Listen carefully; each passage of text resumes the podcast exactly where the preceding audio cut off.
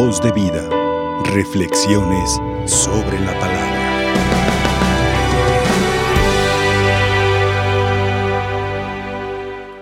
Bueno, pues iniciamos este tiempo fuerte.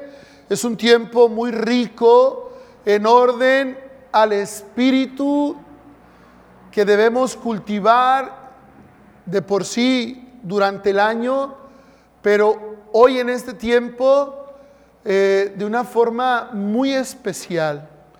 Las actitudes que se nos recomiendan, lo escuchamos ayer en el miércoles ceniza, ¿no? Estas eh, prácticas de la oración, del ayuno, de la caridad o limosna, ¿no? Pero creo yo, eh, y, lo, lo escuchamos también en el texto sagrado de ayer, desde nuestro interior, no como un mero formalismo, ¿no? Como decimos, de labios para afuera. Voy a cumplir mi cuaresma. Ya tengo mi propósito y, lo voy a hacer porque es la cuaresma, sino que, que sea esta oportunidad de decir, me voy a dar un chapuzón hacia adentro de mí para conocerme mejor, analizar, mis motivaciones, el sentido, el ideal de mi vida, pero frente al Señor. Y es por eso que la oración, más que pedirle a Dios, es conocer la voluntad de Dios en momentos de reflexión, de presencia, ante Él, sea en el cuarto a solas, sea ante el sagrario, sea ante una custodia, sea en el televisor. María Visión ahorita le está dando prioridad eh, por, la pandemia y por estos tiempos de guerra y, demás a, las Eucaristías, a las horas santas, a los rosarios. Creo que eh, esta señal está favoreciendo este tiempo.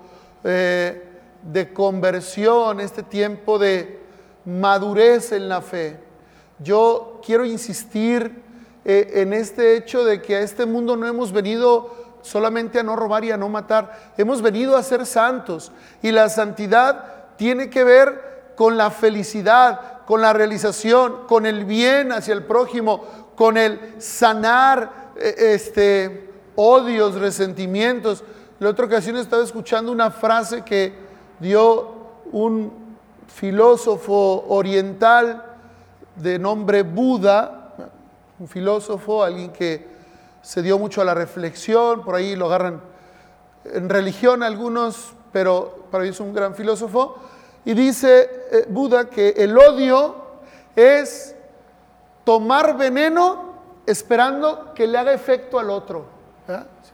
Yo me tomo el veneno para que el otro se muera. espérate. Es que el odio te envenena a ti. O sea, antes de decir, porque me hizo esto, lo odio y no lo quiero, y ahora que lo veo refunfuño y, y me enojo y le deseo lo peor, yo me estoy pudriendo, yo me estoy envenenando. Es por eso que el Señor nos dice, perdona 70 veces 7 y nos dice, amen a sus enemigos. ¿Para qué? Para que no se envenenen, para que no se amarguen, para que no se frustren en la vida. ¿No? Lo, lo hemos escuchado en domingos pasados, este tiempo ordinario, cuando Jesús da el sermón en el llano. Bueno, entonces, qué importante es el tiempo de cuaresma para sanar, para crecer en el camino de la santidad. Muy importante, hermanos, eh, eh, que estamos viviendo estos tiempos eh, tan necesitados de la presencia de Dios. Y vamos a aterrizar esto entonces en este, estas lecturas del día jueves de Cuaresma.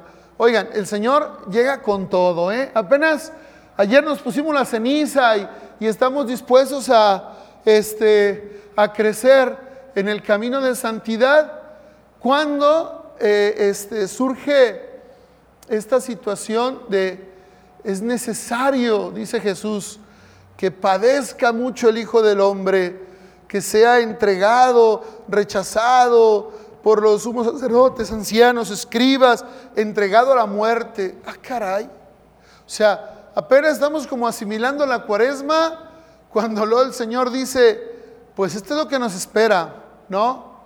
Un camino de cruz. Y luego dice, si alguno me quiere acompañar, no te busques a ti mismo.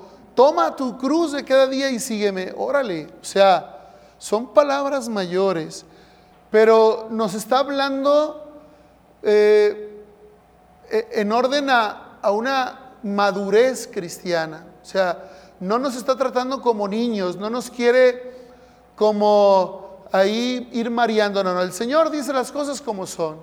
Y hoy nos hace una invitación a seguirlo, a no dejarlo solo en, cargar su cruz, porque todos tenemos una cruz que cargar, pero hacerlo desde el amor, desde la entrega que lo hizo Jesús. Porque también nosotros podemos ir cargando una cruz, renegando, maldiciendo, y de poco nos sirve cargar esa cruz.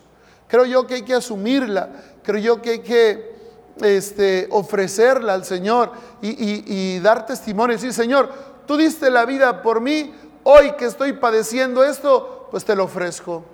Y te lo ofrezco por amor, porque te amo, porque diste, porque estoy en deuda contigo, porque quiero crecer en esa generosidad, en esa entrega, en esa disposición. Por eso dice el Señor, no te busques a ti mismo. Dirá por ahí San Juan de la Cruz, palabras más, palabras menos, inspirado también en la primera lectura, quita tus deseos de tu corazón y descubrirás qué deseos tiene el corazón. A veces, hermanos, al estar aquí, ¿qué deseamos?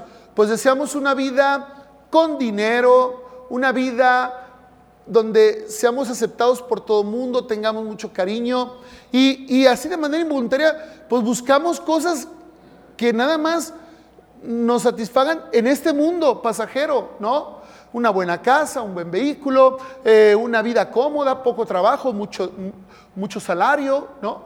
Yo creo que a, nadie nos desagrada eso, pero si quitamos esos deseos, descubriremos que en el fondo el corazón tiene un deseo de realización, de mm, búsqueda de ese bien, esa perla preciosa, ese tesoro escondido que es Dios. Entonces, nos ocupamos de las cosas de este mundo y descuidamos al que le da sentido y el que nos enseña a hacer un buen uso de las cosas de este mundo. Porque lo hemos visto en muchos artistas que cobran fama y tienen mucho dinero y no saben vivir con ese dinero que tienen.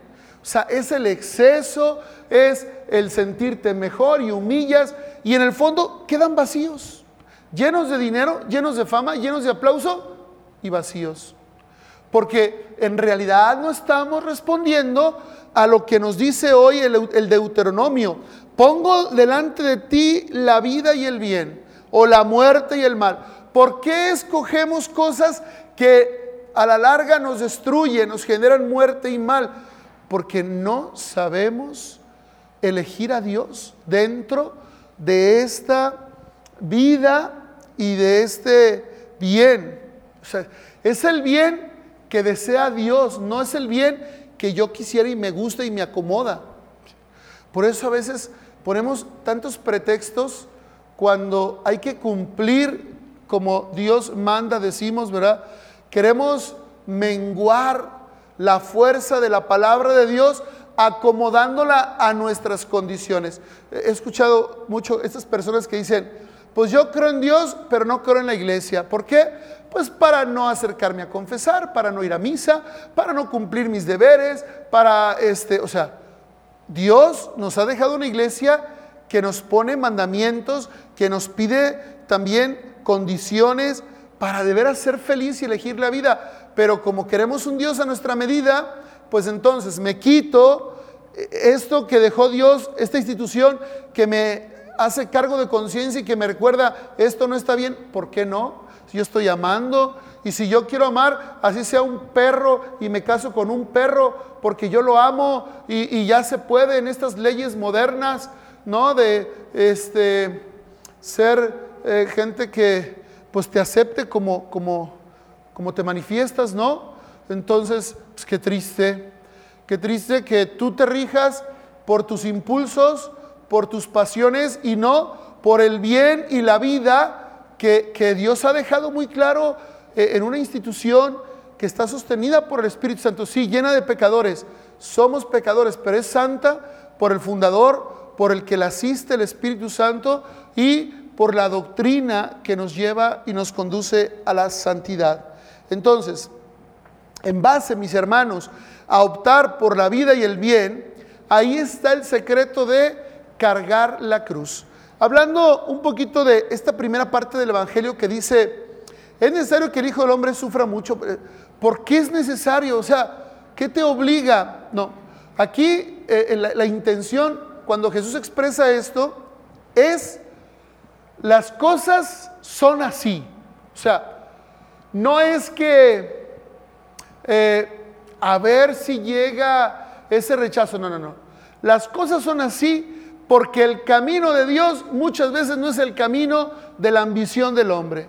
Y cuando se presenta la ambición del hombre, va a chocar con el camino de Dios, con el plan de Dios, y al chocar, pues viene el rechazo, viene la condena, viene la muerte y una muerte de cruz.